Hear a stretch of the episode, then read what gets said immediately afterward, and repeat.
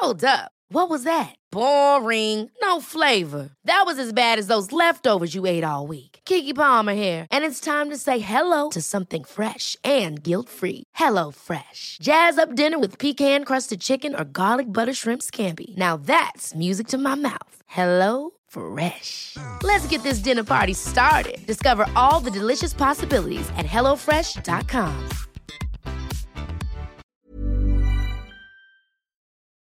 Hola, bienvenidos a Medita Podcast. Yo soy Mar del Cerro, tu guía de meditación y coach de bienestar, y esta es nuestra sesión número 329, la importancia de tener un guía de meditación. Entrevista con Jivan Binod.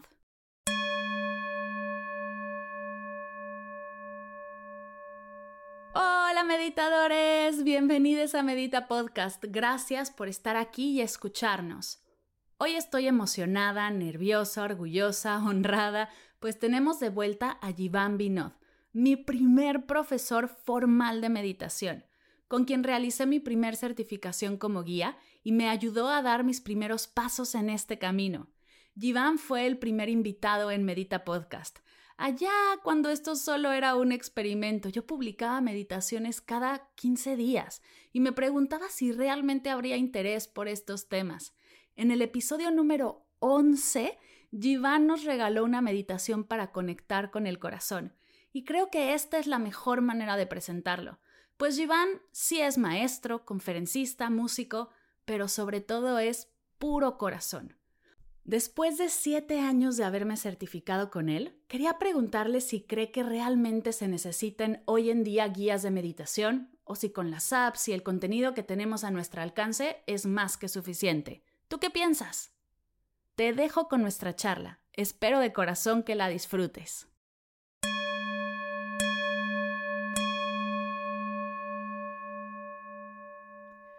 Bienvenidas, bienvenidos y bienvenides a una sesión más de Medita Podcast. Qué ilusión estar aquí. Y yo sé que siempre digo que me ilusiona mucho estar en Medita Podcast porque realmente me encanta estar aquí, pero es que el día de hoy es sumamente especial. Tengo conmigo no solo al primer invitado de Medita Podcast, sino a mi maestro, esa persona que me dirigió a mí hacia el camino de ser guía de meditación y me comenzó a dar herramientas para hacer lo que hago hoy, por lo cual estaré eternamente agradecida. Mi querido Iván, maestro, bienvenido a Medita Podcast. Mi querida Mar, maestra, que es usted, es un honor de verdad estar aquí, me encanta, eh, me, siento, me siento feliz. Hoy, hoy es un día muy feliz, así que seguro lo que vamos a compartir estará increíble. Sí, estoy súper ilusionada. Estaba leyendo dentro de todo lo que estás haciendo el día de hoy, que por cierto soy fan, que llevas 20 años enseñando a meditar. Y me encantaría empezar por ahí. ¿En qué momento sentiste ese llamado y decidiste tomarlo? Porque no es fácil, no es del todo sencillo decir, voy a ser guía de meditación. ¿En qué momento pasó esto? ¿Qué sucedía en tu vida? ¿Y cómo fue que decidiste echar para adelante este plan? Pues hay, dos momentos clave en el proceso. Uno, cuando empecé la práctica, yo no estaba buscando eh, una respuesta, un camino, yo no buscaba absolutamente nada. De hecho, ocurrió, pues era muy joven, tenía 17 años y estaba en la preparatoria en ese momento. Eh, en esa época hubo una huelga muy importante en la universidad aquí en México, así que yo tenía mucho tiempo libre. Y tal cual, o sea, me apareció un letrero que decía yoga, meditación, enfrente de la casa de mamá, yo no sabía qué era. Empecé a practicar y me enamoré. O sea, un lunes tomé mi primer clase, al siguiente lunes yo estaba a full metido en ese lugar porque no tenía escuela en ese momento. Y cuando digo metido, era metido. Empezaba a las 7 de la mañana con prácticas y acababa a las 9 de la noche. Practicando, haciendo, ayudando en el lugar. Y así estuve durante cinco, cuatro años más o menos. Cuando regresé a la escuela, pues compartía escuela con, con práctica espiritual, ¿no? Mitad y mitad. Y estaba ya en la universidad, de hecho estaba yo ya en séptimo semestre de la licenciatura de informática. Y me acuerdo clarísimo ese mes porque fue un mes que, que hizo una diferencia brutal en mi vida. En un mismo mes eh, terminé una certificación como terapeuta. En ese mismo mes tomé un primer curso de coaching. Yo nunca había hecho ese tipo de procesos que me hizo como replantearme hacia dónde quería ir en la vida. Y en ese mismo mes di mi primer retiro de meditación. Me llevé 11 personas a la montaña, meditamos todo un fin de semana. Y cuando regresé de esas tres experiencias, me acuerdo que un lunes llegué a la escuela, a la universidad a tomar clase con un maestro que además era un genio. O sea, el tipo mentalmente era un genio. Y cuando lo vi entrar al salón, vi a un hombre chiquito, encorvadito, como conflictuado, venía con una cara de angustia que no podía con ella. Y en ese momento algo se me conectó que me proyecté dije, a ver, si yo sigo el camino que estoy haciendo, si sigo estudiando esto, si voy a trabajar de lo que él trabaja, yo voy a acabar así. Y venía de todas estas experiencias que me abrieron las posibilidades de, de la vida. Y de ese momento decidí que ese no era mi camino. Me salí de la clase Dejé la escuela, supuestamente me dio un mes para ver si regresaba, nunca regresé. y yo ese momento ya, ya vivía solo y me sostenía de las clases que daba y demás, pero fue el momento en que decidí que mi vida la iba a dedicar por completo a la enseñanza. Y de ahí, bueno, de que inicié ahora, pues han pasado literal 24 años donde estoy a full dedicado a compartir esta conciencia y este amor con las personas. Wow, y es que de esto hay tanto, tanto que rascar. Qué hermoso que hayas tenido ese espacio para conectar contigo. Creo que ahí empieza todo y que la meditación te haya dado ese propósito, que es la meditación, eso lo compartimos y es maravilloso, pero no tiene que ser así, ¿no? ¿Cuánta gente hay que dentro de la meditación encuentra su propósito y es cualquier otra cosa que lo importante es que puedas realmente conectar contigo. Dentro de estos 20 años de enseñar, 24 años de compartir la práctica meditativa, ¿qué ha sido el mayor reto que has vivido como guía y como practicante? Hmm. Em, como practicante, en 2018 tuve una crisis externa muy fuerte. Eh, yo tenía pues, ya muchos años practicando, pero había cosas que yo no había entendido del camino espiritual, al grado que fue cuando un lugar que conociste, Casa cerró sus puertas, porque el, eh, como negocio nunca funcionó, me acabé mis ahorros, me súper endeudé, eh, físicamente estaba yo con sobrepeso, o sea, todo estaba muy mal en mi vida. Y me acuerdo de hecho que en ese momento yo tenía una pareja, vivíamos juntos, y una amiga me dijo, oye, por tus ciclos y astrología y demás, pues sé que está habiendo muchos cambios. ¿Cómo estás con tu pareja? Yo me acuerdo haberle dicho, no, perfecto, es lo único que está bien en mi vida. Y a los 15 días termina la relación, hay que irse de la casa y todo eso. Fue un momento bien duro porque en dos meses, deuda, cierre del negocio, se va la pareja, se lleva el perrito, sobre, o sea, todo estaba mal. Pero nunca perdí la paz y eso fue algo hermoso. Sin embargo, yo creo que para mí eso fue lo más duro porque entendí que la meditación no se trataba solo de estar bien por dentro, sino de aprender a jugar también con las cosas de aquí afuera. Aprender a la energía del dinero, aprender la energía de las relaciones, aprender a sanar el cuerpo, que era un todo. Sí, yo ya había encontrado la paz en mi interior, pero ahora tocaba armonizar mi exterior. Entonces, en como practicante, yo creo que esa es una de las cosas más duras que he vivido, darme cuenta que aún había más por aprender, quitarme el ego de que yo ya había llegado y yo ya volaba y decir, no, aún hay mucho camino por recorrer. Y como maestro, yo creo que lo más fuerte, digamos, en tantos años ha sido mantenerme, porque con tantos años han pasado tantas cosas eh, yo empecé dando clases em, como maestro de yoga en algunos lugares. Eh, entonces, la primera vez, por ejemplo, que, perdí el trabajo, que literal me corrieron por revoltoso, porque yo hablaba de conciencia y ellos no querían eso. Eh, la vez cuando crear las escuelas que puse, pero que un socio funcionara, el otro no, tener ese tipo de cosas, cerrar la escuela, Casas Amasati. Eh, cuando llegó la pandemia, por ejemplo, me iba bastante bien en el sentido de que yo viajaba muchísimo en México, daba cursos por todos lados y de un día para otro nos cierran y yo tenía ya agenda de nueve o diez meses en adelante con cursos eh, ya armados y tener una tarde que cancelarle a todo mundo y decir, chicos, no se puede más, reinventarme y en tres semanas volverme digital. O sea, yo creo que lo fuerte en tantos años como maestro es mantenerme y adaptarme, porque van pasando cosas en el mundo, en mi vida. Ahora, por ejemplo, que vivo en el, en el bosque, que me salí de la ciudad, es, un reto, porque pues, no hay condiciones para, para ser este nómada digital de pronto en este lugar y hay que crearlas y la constancia sería el gran reto. Pero así como maestro de meditación, la realidad es que es un tema para todo el mundo, ¿no? Totalmente. Me encanta que dices, nunca perdí mi paz. Y creo que contigo me encantaría explorar este tema. ¿Realmente se puede vivir en paz en mm. el 2023 post pandemia con todo lo que hay a nuestro alrededor? Mm, qué linda pregunta. Sí, definitivamente la, respuesta es sí. Eh, es un proceso. No se llega de la noche a la mañana. No se llega eh, haciendo prácticas, eh, digamos, básicas. Una frase que le digo mucho a mis alumnos ahora es prácticas de principiantes, resultados de principiantes. Y está bien, todos tenemos que empezar por algún lugar, todos, ¿no?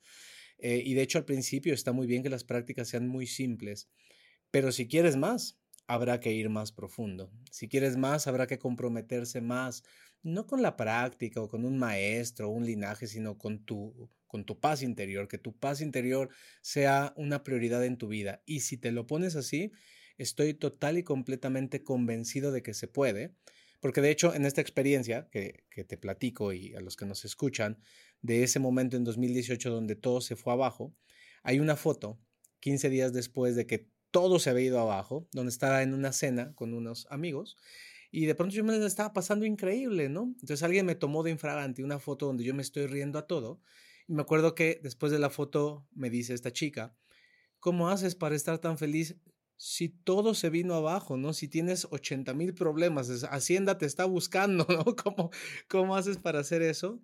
Y, y en ese momento hice conciencia de que eran los años de práctica y era el trabajo con la mente y con las emociones, donde sí, situaciones todos tenemos, todos tenemos, ¿no? Pero sí es posible estar en paz.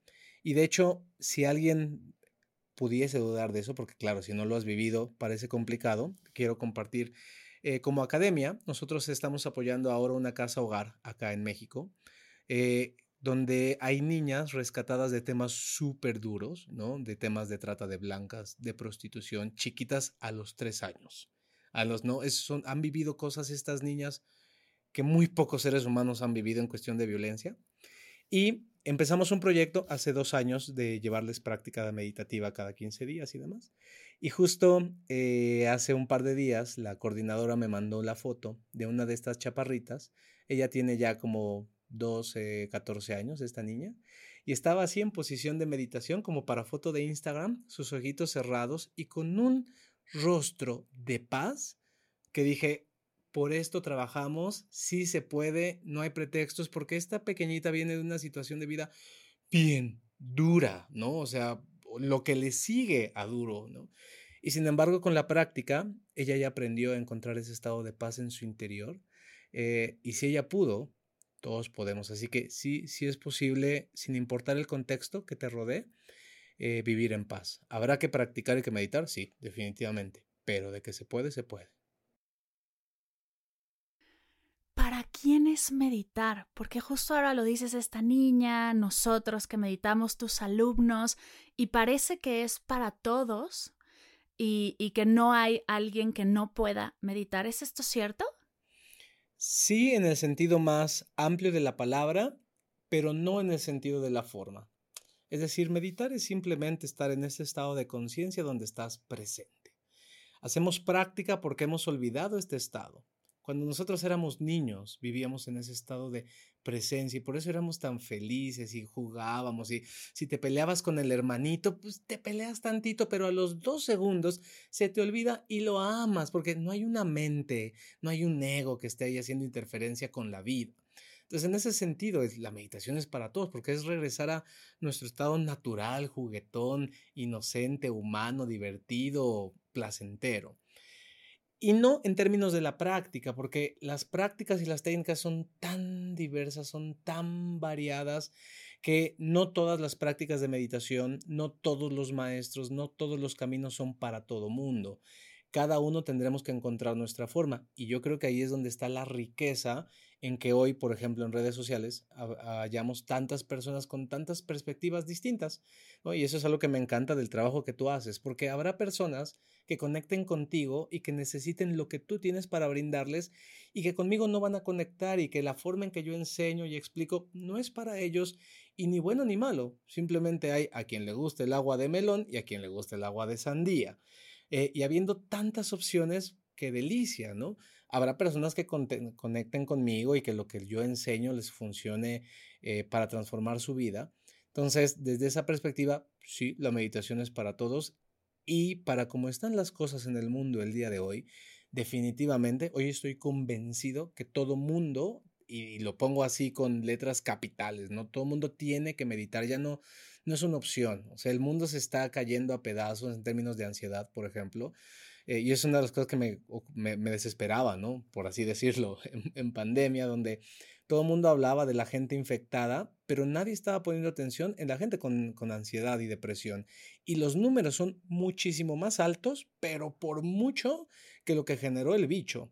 Y es un problema que además se sigue arrastrando y que está generando eh, problemas bien duros, ¿no? O sea, eh, perdón, nada más me, un poquito quiero puntualizar esto, ¿no? Cuando estamos en esa situación, hablaba con una amiga terapeuta y me contaba de una chiquita de siete años que llegó con ella a terapia porque ya traía temas de ansiedad. Y los temas de ansiedad que traía era por toda la ansiedad que tenían los papás. Entonces, no es posible que un niño de siete años que tiene que estar jugando, sonriendo, viviendo, rayando las paredes, tenga ansiedad. Así como esa niña, hay muchos niños en el mundo hoy, hay muchos adultos hoy. Entonces, la meditación no creo que solo sea, o sea, todos la puedan hacer, sino yo creo que todos la tienen que hacer para poder recuperar nuestra calidad de vida. Uf, totalmente. Y justo creo que también es el mejor momento para empezar a meditar, porque hay, como dices, tantos, somos tantos los que estamos queriendo compartir y abiertos a compartir, que qué mejor que empezar en este momento y explorar todas estas técnicas, todas estas tradiciones, estas formas. Y aquí viene la pregunta del millón. ¿Se necesita un guía para empezar a meditar o puedo arrancar con alguna app, algún video de Netflix, de YouTube? ¿Cuál es el papel de un guía o, realmente es importante tener un guía que te acompañe? Eh, es una gran pregunta y aunque la respuesta podría ser corta y muy sencilla, hay una analogía que me gusta mucho ponerles. Cuando tú te vas de viaje a un país completamente desconocido, hay muchas formas de viajar. Tú podrías irte así a la buena de Dios sin saber nada, sin haber leído nada y explorar ese lugar y seguramente encontrarás cosas muy bellas, pero también te arriesgas a que te estafen, a que te pierdas, a que nunca encuentres los lugares de interés, a que, a que no pase nada en tu proceso. O puedes viajar, por ejemplo, en tu teléfono con un GPS y el GPS te va diciendo cómo llegar, ¿no? Vas de pronto a París y con el GPS puedes subir la Torre Eiffel sin problema. O puedes contratar un guía de turistas nativo del lugar que te va a llevar, que te sabe, se sabe los trucos, que te va a llevar por esas calles que nadie conoce, que el GPS nunca te metería, que conoce a la señora que vende la mejor baguette o el mejor croissant de todo París. Eso el GPS no te lo puede dar. El guía de turistas sí. Entonces, es lo mismo en el viaje interior. ¿Puedes encontrar la paz por ti solo? Sí, pero es muy difícil y muy pocos en la historia de la humanidad lo han logrado.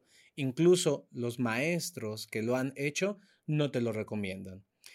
Si tu siguiente opción, eh, a lo que voy es que sí o sí necesitas una guía.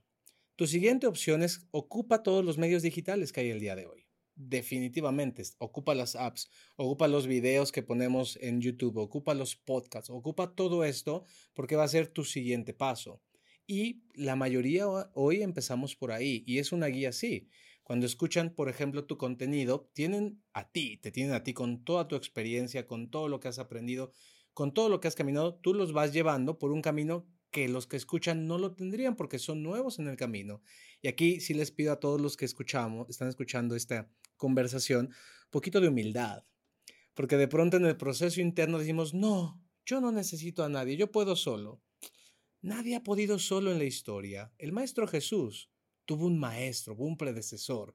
Buda estuvo con muchos maestros también, así que si los más grandes tuvieron un maestro que les enseñó, ¿quién soy yo para decir que no lo necesito? Entonces, por supuesto, cuando escuchan, por ejemplo, tu podcast, están teniendo una guía. Todos los años de experiencia que tienes se los estás pasando así, tal cual. Y creo que cuando ya vas más profundo en tu proceso, sí es importante que la guía sea más directa.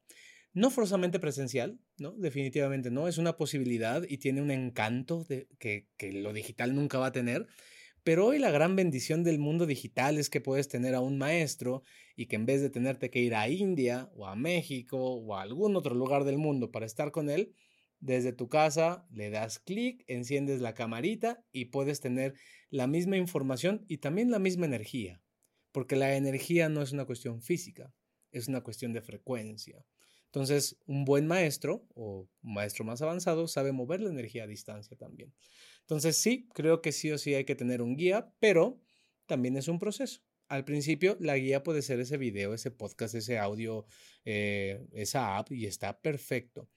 Pero si quieres ir más profundo, eh, y puedo estar equivocado, sí creo que es necesario una guía mucho más personalizada. Tengo toda la curiosidad. ¿Quién es ¿Quién fue tu primer maestro? ¿Y el día de hoy tienes guías tú en tu práctica? Es una gran pregunta porque no vamos a nombrar eh, al primer maestro porque fue un fraude. Eh, dos años estuve en esa primera escuela y les agradezco infinitamente. Sin ellos yo no hubiera empezado, yo no hubiera eh, visto a la práctica como un camino de vida, más allá de la enseñanza, sino como un camino, pues sí, para vivir y un propósito. Y eso les agradezco. Pero ese primer maestro, que me ayudó muchísimo, de nuevo, resultó no ser tan congruente con lo que él enseñaba. Y algo que siempre le digo a mis alumnos, la práctica no se trata de que seamos perfectos, en absoluto, pero sí por lo menos que seamos congruentes. Si yo estoy hablando de un tema aquí frente a cámara, cuando tú me encuentres en un restaurante, en un parque, en un bar, quiero que encuentres a la misma persona. No es perfecta y tengo muchos temas, pero al menos sí una congruencia y este maestro no lo era. Decía una cosa y hacía otra. Y pues como estuve tan metido, pues supe varias de estas. Así que le agradezco el haber iniciado, pero eso me permitió buscar otro, buscar otro. Y tuve muchos maestros físicos hasta que llegué, digamos, al amor de mi vida. Porque yo creo que el tener un maestro espiritual es como el amor. Uno de pronto tiene muchos dates, de repente tienes varias parejas, hasta que un día encuentras a una que dices, a ver, yo aquí me quiero quedar y quiero profundizar. Y un día te comprometes y un día te casas y un día dices, quiero hacer vida contigo, ¿no?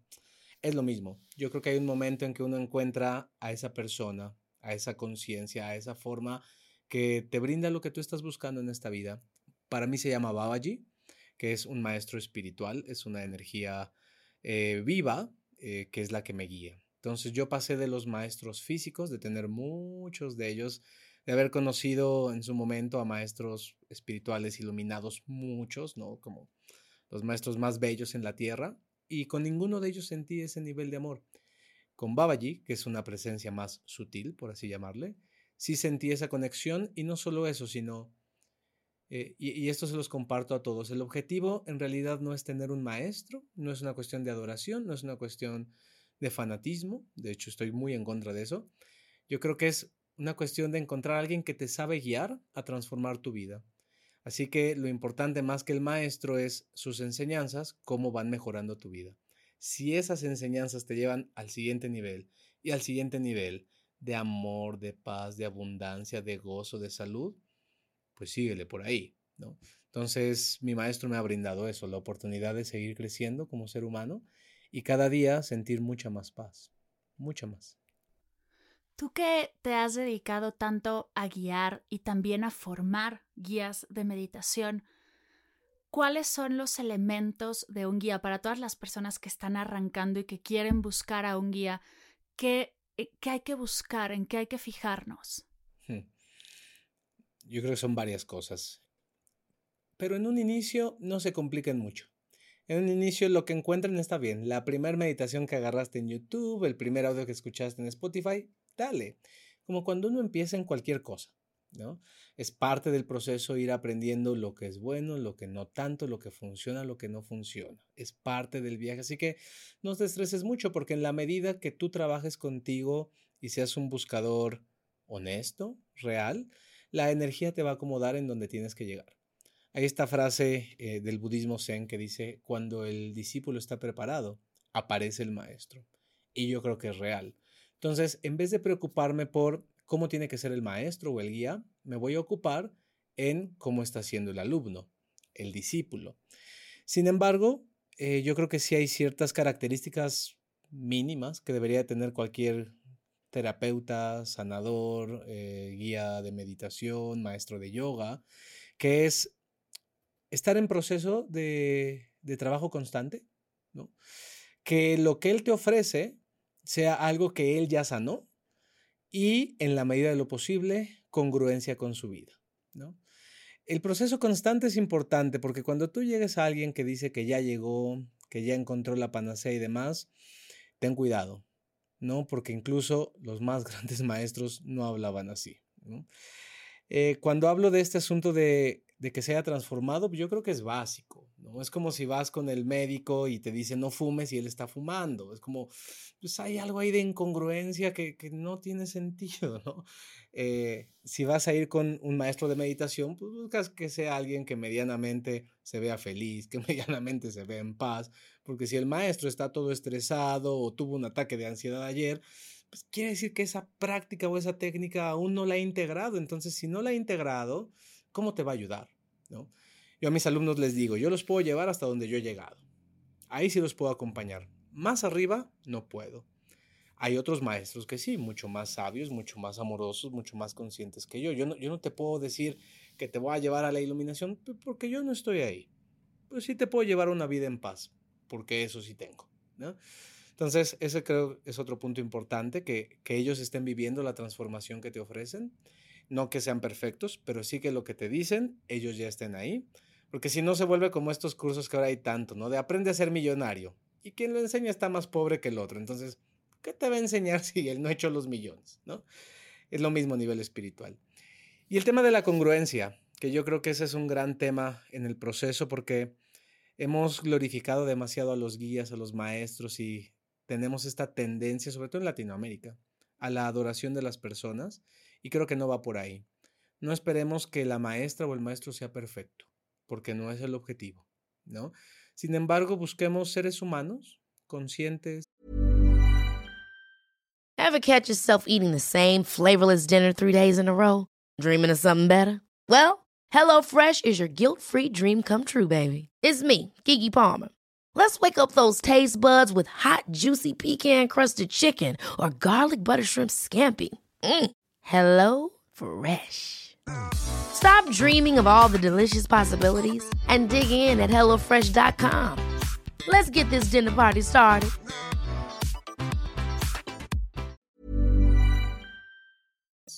con sus errores, pero que los pueden reconocer, que le van echando ganitas en la vida, que están comprometidos con eso, pero no seres perfectos, no santos, no seres inmaculados, porque te vas a llevar una gran decepción. Y en realidad yo creo que es mucho más rico cuando conoces a un ser humano como tú, que gracias a su práctica ya llegó a cierto nivel de gozo, de paz, de abundancia, de, de esto de lo que hablamos, ¿no? Así que yo diría que pongan atención en estas cosas. Me encanta y dijiste la palabra mágica que no solo llama mucho en redes sociales, sino también creo que es una pregunta constante y es abundancia. ¿Qué significa abundancia para ti? Para mí, abundancia es tener suficiente de lo que tú deseas. ¿Cómo sabes que ya eres abundante en algo? Porque ya tuviste suficiente, ya no quieres más abundancia de placer, abundancia de tiempo, abundancia de dinero, abundancia de paz, abundancia de... Hay un punto cuando ya tuviste suficiente que dices, wow, este es mi nivel, esto es lo que yo necesito, aquí estoy perfecto. Por un lado es esta experiencia de plenitud y por otro lado para mí la abundancia sí o sí tiene que ver con un equilibrio entre lo interno y lo externo. En mi caso lo aprendí a la mala, cuando todo lo externo se fue al carajo, eh, pero hoy, gracias a esa experiencia, creo que puedo compartir y busco compartir con la gente justamente eso, porque en el camino espiritual sobre todo en la espiritualidad moderna, muy, muy de, de, redes sociales, digamos, ¿no? Y no es nada en contra de las redes, hay que ocuparlas de una buena manera, pero muy de la, de la apariencia. Eh, de pronto pareciese que la práctica espiritual es solamente estar bien adentro, pero es muy difícil estar bien adentro cuando no tienes dinero para llevar a tu hijo al médico. Es muy difícil estar bien adentro cuando te acaban de dar un diagnóstico de una enfermedad que pudiste haber eh, prevenido si hubieras tenido buenos hábitos. Es muy difícil estar eh, en paz interior cuando te estás peleando todos los días con tu pareja. Para mí, la abundancia es cuando logras ese equilibrio en tu vida, donde estás bien adentro, con tu mente, con tus emociones, pero también estás bien afuera. Hay abundancia de seres hermosos a tu alrededor, de amigos, de familia, de seres bellos. Hay abundancia de dinero, ¿no? Dinero suficiente para hacer lo que quieras, para llevar a tu mamá a cenar, para irte a un viaje y estar con tus hijos, para hoy decir, hoy no trabajo porque voy a salir al bosque a jugar con mi perrito. Y solo la abundancia material te puede dar acceso a eso, ¿no? Abundancia de energía, abundancia de salud, que este cuerpito funcione tan bien que puedas hacer lo que quieras, y no que el cuerpito esté tan mal que te limites. Entonces, para mí abundancia es esta plenitud de todo y dentro de eso también está el dinero, obviamente. ¿Y por qué crees que vivimos tan escasos o tan pegados a esta idea de escasez cuando a mi perspectiva somos abundantes desde que nacemos, ¿no? O sea, la abundancia es algo que traemos, o sea, volteas alrededor, la naturaleza es abundante solo por ser. ¿Por qué nos creemos esta idea de escasez con que venimos cargando por tanto tiempo? Diste en el clavo y lo acabas de, decir en, la pregunta, ¿no? ¿Por qué hemos dejado de ser? Porque cuando éramos inocentes y hermosos de chiquitos, encontrábamos la abundancia de placer en una uva, en una guayaba, en una fruta. Decíamos, wow, tú, tú ve a un niño pequeño eh, tomar por primera vez una fruta y es la cara de éxtasis, de gozo al probar ese dulcecito de sabor, es wow. Pero cuando entra la mente, y entra este yo adulto cuadrado con sus metas y su ego, y te doy una uva, tú dices, ah, solo una uva, yo quiero un racimo. Ah, solo un melón, yo quiero todos. Ah, una casa, pero la del vecino es más grande, yo quiero otra. Y, y todo el tiempo desde la mente y el ego estás en esa carencia absoluta. Cuando regresas a tu ser, cuando regresas a tu luz, y para eso meditamos, empiezas a observar toda la abundancia que hay en este momento, toda la abundancia que la vida te está dando. Y de nuevo, no estoy diciendo y no estoy proponiendo estarnos peleando con lo material. Hay, hay un ejemplo que, que me gusta mucho ponerles, ¿no? Para poder disfrutar de tu hogar, primero tienes que saber quién eres. Imagínate que eres un conejito. Si tú eres un conejo en la naturaleza, tú necesitas una madriguera. Pero si de pronto ves al oso que está allá a lo lejos y él tiene una cueva, cuando entra a la mente, el conejito diría, ah, su casa es más grande. Yo quiero entonces también una cueva. Y entonces el conejito se desvive y hace todo para tener una cueva. Y cuando tiene una cueva, ¿qué es lo que ocurre? Que van a llegar otros animales a querérsela quitar. Y como él solo es un conejito, le va a generar mucho estrés y mucha tensión cuidar su cueva. Si tú eres un conejo, tú no necesitas una cueva, necesitas una madriguera.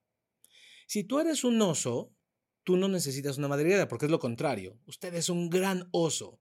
Pero como siempre vive con poquito y demás, aquí yo mi pequeña madriguera. Te vas a asfixiar. Tú eres un oso, tú necesitas una cueva para ti y para tu familia. Pero hasta que no recuerdes que eres un oso y que tú puedes tener una cueva, no la vas a generar. Es lo mismo a nivel del ser. Cuando yo recuerdo, regreso a mi luz, cuando yo recuerdo quién soy, entonces observo lo que para mí es abundancia, observo lo que para mí es expansión. Y generalmente no necesitas 80 madrigueras, 40 cuevas, no necesitas nada de eso. Y cuando obtienes lo que en verdad necesitas, hay un nivel de plenitud brutal. Pero para generarlo, primero tienes que regresar a ti y entonces saber qué es lo que en, verdad necesitas de la vida. Me encanta el regresar a ti, ¿no? Conectar contigo, con tu centro, con ese, con ese ser que eres. ¿cómo sé que al meditar estoy regresando a mí y no me estoy quedando en la mente o no me estoy quedando en el ego de, ay, qué bien medito? ¿Cómo sé que realmente esa meditación está haciendo, por así decirlo, el trabajo que debe de estar haciendo? Eh, y regresamos a la pregunta de hace rato, para eso necesitas a tu maestro. ¿Cómo sé que voy avanzando eh, en el camino? Porque mi guía de turistas me dice, ah, cuando llegues a tal calle das vuelta a la derecha, después son tres cuadras, vuelta a la izquierda, él se sabe el camino. Cuando tú tienes un guía, el guía sabe en dónde estás por lo que está ocurriendo en tu proceso. Si bien el proceso es individual, al final, para poder llegar en París a la Torre Eiffel, tampoco hay tantos caminos. Es la misma cosa para llegar al estado de paz. Sin embargo, si tú quieres como auto-observarte o autoanalizarte, entendiendo que pues tu maestro para eso está, para guiarte, yo creo que hay dos formas de, de verlo. Por un lado, tiene que ir aumentando tu nivel de paz. Y eso no quiere decir que cada vez que nos sentamos sintamos paz y gozo, no, porque de hecho la mayor parte de las prácticas te estás ahí trabajando con tu mente, con tu ego que se está peleando, con el ruido que te distrajo, con la espalda que hoy duele, con que hoy tienes sueño. La mayor parte del tiempo vas a estar trabajando con eso. Pero los momentos de paz se tienen que ir haciendo más profundos si estás ocupando la técnica adecuada, el tiempo adecuado, si el proceso es el adecuado, tiene que haber una mejoría. La meditación es como la medicina. Si el cuerpo no va mejorando, como te dijo el doctor, posiblemente ese medicamento no te está haciendo efecto. Lo mismo es al meditar. Empieza a haber más paz adentro. Y afuera tiene que haber mayor armonía. Si tú después de cierto tiempo no notas esa armonía en tu vida, si sigue habiendo mucho caos, te peleas con tu pareja todo el tiempo, no hay dinero, estás enfermo, confundido y caos, caos, caos, muy posiblemente hay algo que no estás haciendo bien. Porque cuando lo haces bien, empieza a haber cambios también afuera. Ahora, esto no es de la noche a la mañana, no es porque el día de hoy hagas una meditación para la salud, ya mañana te curaste de todas tus enfermedades. No es así, es un proceso. Pero sí hay un avance, tanto adentro como afuera. Uf, qué poderoso y gracias por hacer hincapié no es de la noche a la mañana, porque creo que buscamos o, tenemos tan enfrente este tema de en 21 días, en 5 días, en 60 días y meditación para liberar todos tus problemas.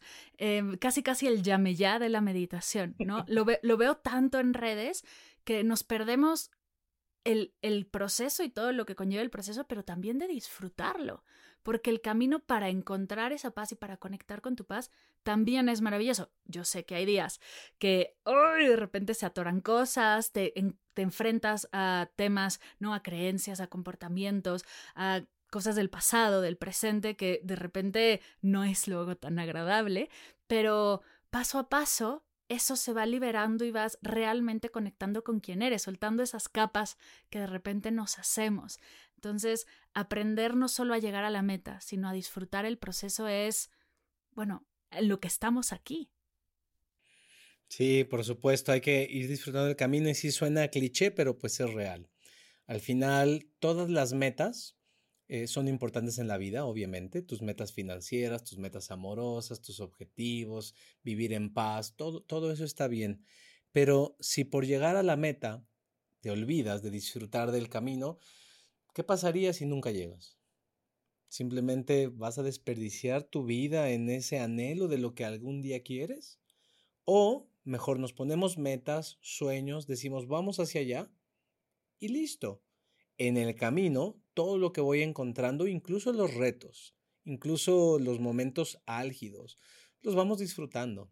Es parte del proceso, es parte del viaje y tener esa conciencia en la práctica y en la vida hace que tu calidad justamente de día a día sea brutalmente diferente. ¿no? El aprender que pues solo por hoy, solo aquí, aquí y ahora, lo que enseñamos en la meditación es lo único que tenemos. ¿no? Eh, así que bueno, pues justamente eso, disfrutemos de, del camino. Es, es, ya, si ya estás en el camino, ya estás del otro lado. Claro, además de el camino es lo que te hace convertirte en esa persona, ¿no? El, el meditador es meditador porque medita todos los días. El que corre un maratón es corredor porque corre todos los días, no el día que corre un maratón, sino en el proceso de correr un kilómetro, dos kilómetros, tres kilómetros. Y, y yo lo vi con todos estos años que llevo guiando y que llevo trabajando y enseñando, también aprendiendo un montón. Yo me hice guía de meditación no por un curso, sino por el sentarte y hacerlo y probar y equivocarte y hacerlo bien y, encontrar mi voz. O sea, es todo un camino. Y, y, eso ha sido lo hermoso del proceso. Viendo hacia atrás es muy lindo, pero de repente viendo hacia adelante dices, ¡ay! Todo lo que falta. Y eso, el darle la vuelta a lo que falta por todo lo que tengo el placer de vivir y el privilegio de vivir en este proceso, cambia por completo la energía y esa sensación justo de escasez, de tengo que hacerlo todo ya y todo tiene que estar listo ya. Porque no sé si en algún momento llegaremos a hacerlo todo y a tenerlo todo y a estar completamente conectados a todo, sino o igual y es mi escasez la que está diciéndolo como siempre va a faltar más. ¿Tú qué crees? ¿Que vamos a llegar a un punto en el que vamos a llegar a todo o siempre va a haber un paso más hacia adelante? Esas son las paradojas de la vida. Yo creo que sí, definitivamente. Hay un momento en que llegas a un momento de plenitud, pero eso no significa que no haya más adelante. La mente no lo entiende, pero el corazón sí. Eh, sí hay un momento en la vida, y les puedo compartir con, mucho amor, eh, donde me encuentro el día de hoy, y también tiene que ver con una madurez de, edad, con una madurez de proceso, con muchas experiencias de vida, si hay un momento donde de repente volteas y dices, wow, todo está increíble, todo está perfecto, este es el equilibrio perfecto. Y eso no quiere decir que tenga el mejor cuerpo, no quiere decir que tenga todos los millones, no quiere decir que tenga toda la sabiduría, no, hay mucho más por probar, muchísimo. Pero hay un momento donde simplemente dices, wow, todo está tan bien que si hoy me fuera y hoy tuviera que dejar este cuerpo, me iría satisfecho porque todo está perfecto. Pero eso no quiere decir que no haya más por probar.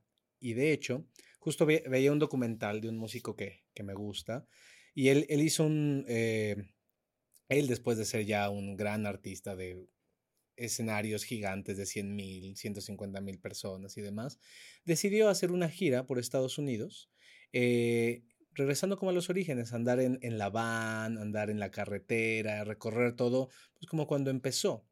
Entonces él decía, y ahí me conectó muchísimo, porque él decía, qué bueno que el camino es largo, porque quiere decir que aún hay mucho por probar. Entonces, cambiemos la mentalidad, no es cuánto me falta, es si con lo que he hecho estoy experimentando esto. Y todos, todos, aunque alguien que nos esté escuchando hoy tal vez solo ha meditado una vez en su vida y sintió un efecto. Bueno, imagínate lo que va a ocurrir cuando medites un mes. Si tú ya llevas un mes que me estás escuchando y ya estás practicando y empiezas a notar cambios en ti, si eso se siente tan bien, imagínate cuando lleves un año. Hoy con un mes que ya se siente bien, querida, querido, no te imaginas ni siquiera lo bien que vas a estar en un año, pero tendrás que seguir practicando. Lo mismo ocurre cuando uno lleva ya tantos años, ¿no? Como tú y como yo que llevamos ya un buen rato en el camino. Si con lo que he hecho, con lo que he estudiado, con lo que he practicado, mi vida se ha vuelto tan hermosa, wow, si yo sigo practicando, lo que se viene estará increíble. Entonces, en vez de, wow, ¿cuánto me falta? Es cuántas oportunidades más por sanar, por crecer, por, por experimentar algo mucho más grande. Qué bonito. Gracias por guiar mi, mi idea hacia allá, porque sí, justo es eso. Todas las oportunidades que se abren solo por el hecho de seguir en ese camino, seguir practicando, seguir conectando, seguir, ¿no? Siendo tú. Se abren muchísimas posibilidades porque el universo así es. Solo cuando conectas contigo, solo cuando sigues ese camino y te comprometes contigo, que creo que es de las cosas más importantes que tenemos en este proceso, el realmente comprometernos con nosotros mismos, es ahí donde llegan los maestros, donde se abren oportunidades y donde de verdad puedes experimentar todo lo que la meditación nos regala. Mi querido Iván, antes que nada y antes de empezar a cerrar, gracias, de verdad, gracias por esta charla, gracias por este ratito que nos regalas y por todo lo que has enseñado a mí, a toda la gente que te sigue, que medita contigo, a todos los guías que has formado y el día de hoy andan por allá afuera enseñando a meditar y compartiendo, expandiendo este mensaje. Muchas, muchas gracias. Algo que se haya quedado en tu corazón que quieras compartir, algo que dijiste, ay, esto no me lo preguntó Mar y es súper importante que lo comparta. Mm, no sé si hay algo como tal no hayas preguntado, sin embargo, mm, lo que me viene en este momento a mi corazón es que todos los que nos escuchan sepan que sí es posible vivir en total paz te lo puedo asegurar.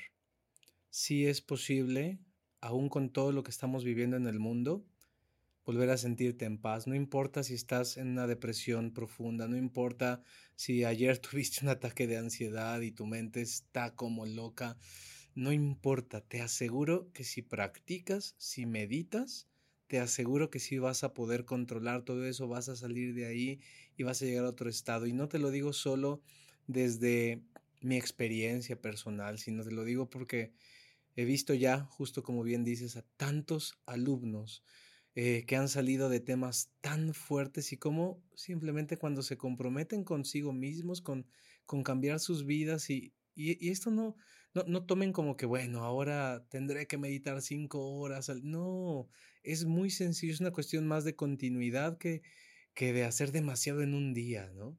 Cuando se comprometen con eso, sí o sí encuentran, y para mí es mágico ver tantas personas que han sanado sus cuerpos, que han mejorado sus relaciones, que hoy son felices. Me viene ahorita a la mente, ¿no? Un, alumno que hace poco me, él empezó conmigo, llegó en redes sociales por, por temas de ansiedad, tenía ataques de pánico constantes, como, pues, no sé, tres a la semana.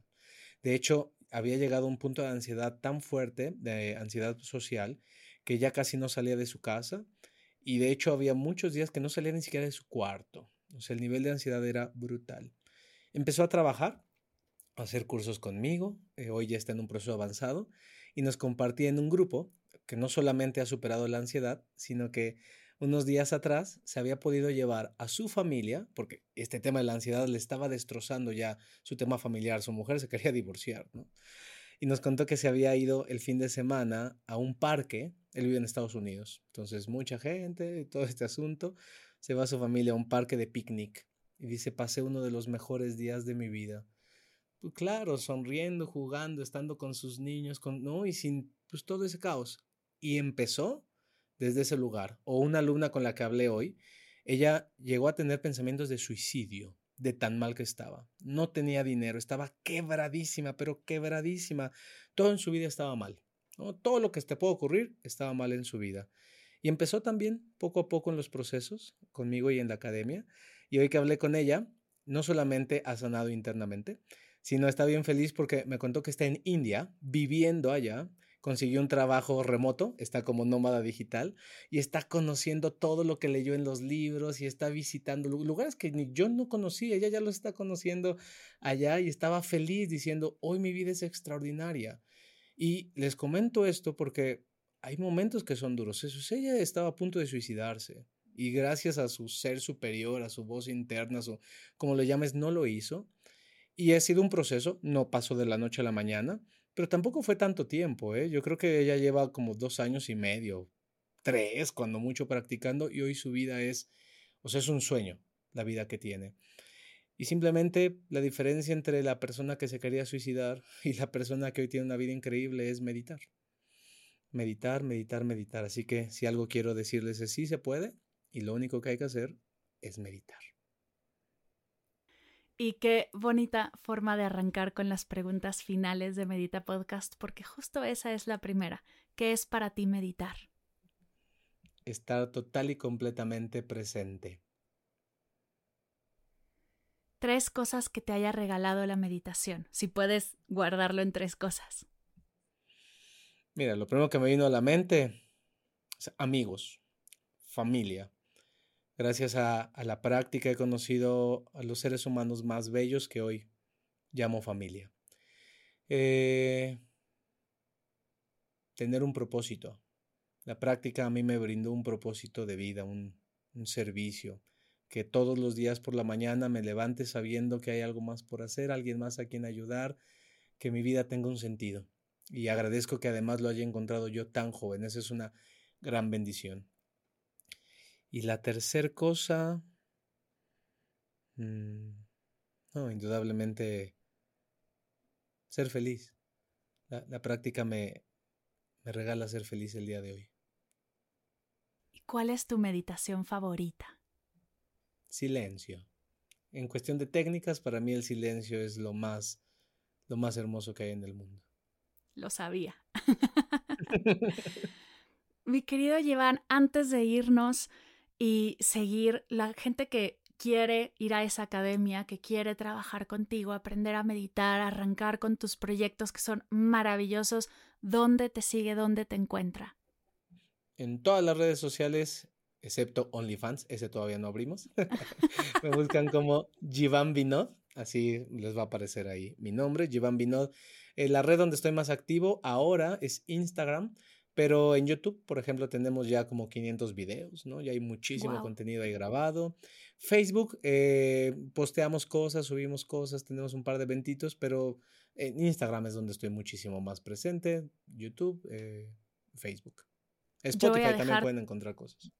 Súper, y yo voy a dejar todos los links en las notas de la sesión para que puedan ir directamente a tus redes, a tus cursos, a tus programas, seguirte, comenzar a explorarlos, porque soy testigo de que son maravillosos. Eh, me encanta lo que sigues haciendo, lo en lo que estás trabajando y cómo ha evolucionado también tu práctica como persona y como guía. De verdad, gracias por estar, gracias por haberte cruzado en mi camino y regalarme todo lo que me has regalado. Es un placer y un honor tener esta charla contigo. Muchas gracias. No, muchas gracias a ti y sin duda algo importante para todos los escuchas es que sepan que hoy con tanta información que hay en redes, con tantos podcasts, que de meditación en español no hay tantos, pero de los que hay, si algo, y no es porque esté aquí, ¿no? Si una de las cosas que, que trato de hacer más en la vida es ser lo más honesto posible, así que cuando no hay nada que decir, bueno, mejor nunca digo nada, pero cuando hay hay que reconocerlo. El trabajo que has hecho es precioso, tu podcast, el contenido es increíble. Sepan que con quien están es una persona que ha trabajado consigo misma y que ha estudiado y no le voy, no voy a decir nombres, pero allá afuera hay tanto contenido que se lo sacan de la manga y no sé cómo tienen el valor para inventar tantas cosas, ¿no? Tú has estudiado y has trabajado mucho en ti y estás creando algo precioso y viene además desde el amor, viene desde un lado bien honesto, bien puro, bien lindo y eso hace que esto tenga un valor mucho mayor. Así que disfruten de todo este contenido que tienen eh, con Mar, es verdaderamente hermoso y pues no me queda nada más que agradecerte. Eh, qué lindo encuentro o reencuentro, de verdad feliz. Verte crecer es, es un regalo para el corazón y bueno, que hoy seamos, ¿cómo se dice? Este, colegas es algo verdaderamente precioso. Qué honor, muchas gracias.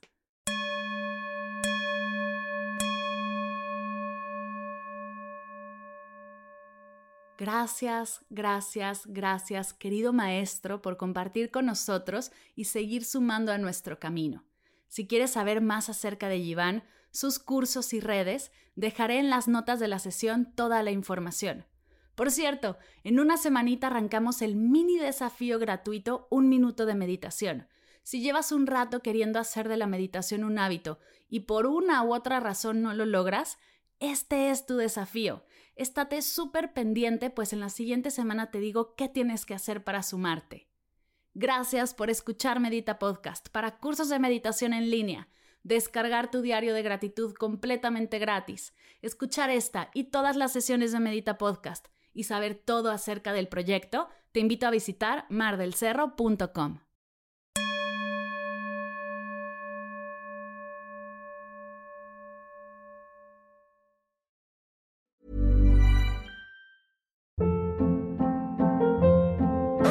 Hold up. What was that? Boring. No flavor. That was as bad as those leftovers you ate all week. Kiki Palmer here, and it's time to say hello to something fresh and guilt-free. Hello Fresh. Jazz up dinner with pecan-crusted chicken or garlic butter shrimp scampi. Now that's music to my mouth. Hello Fresh. Let's get this dinner party started. Discover all the delicious possibilities at hellofresh.com.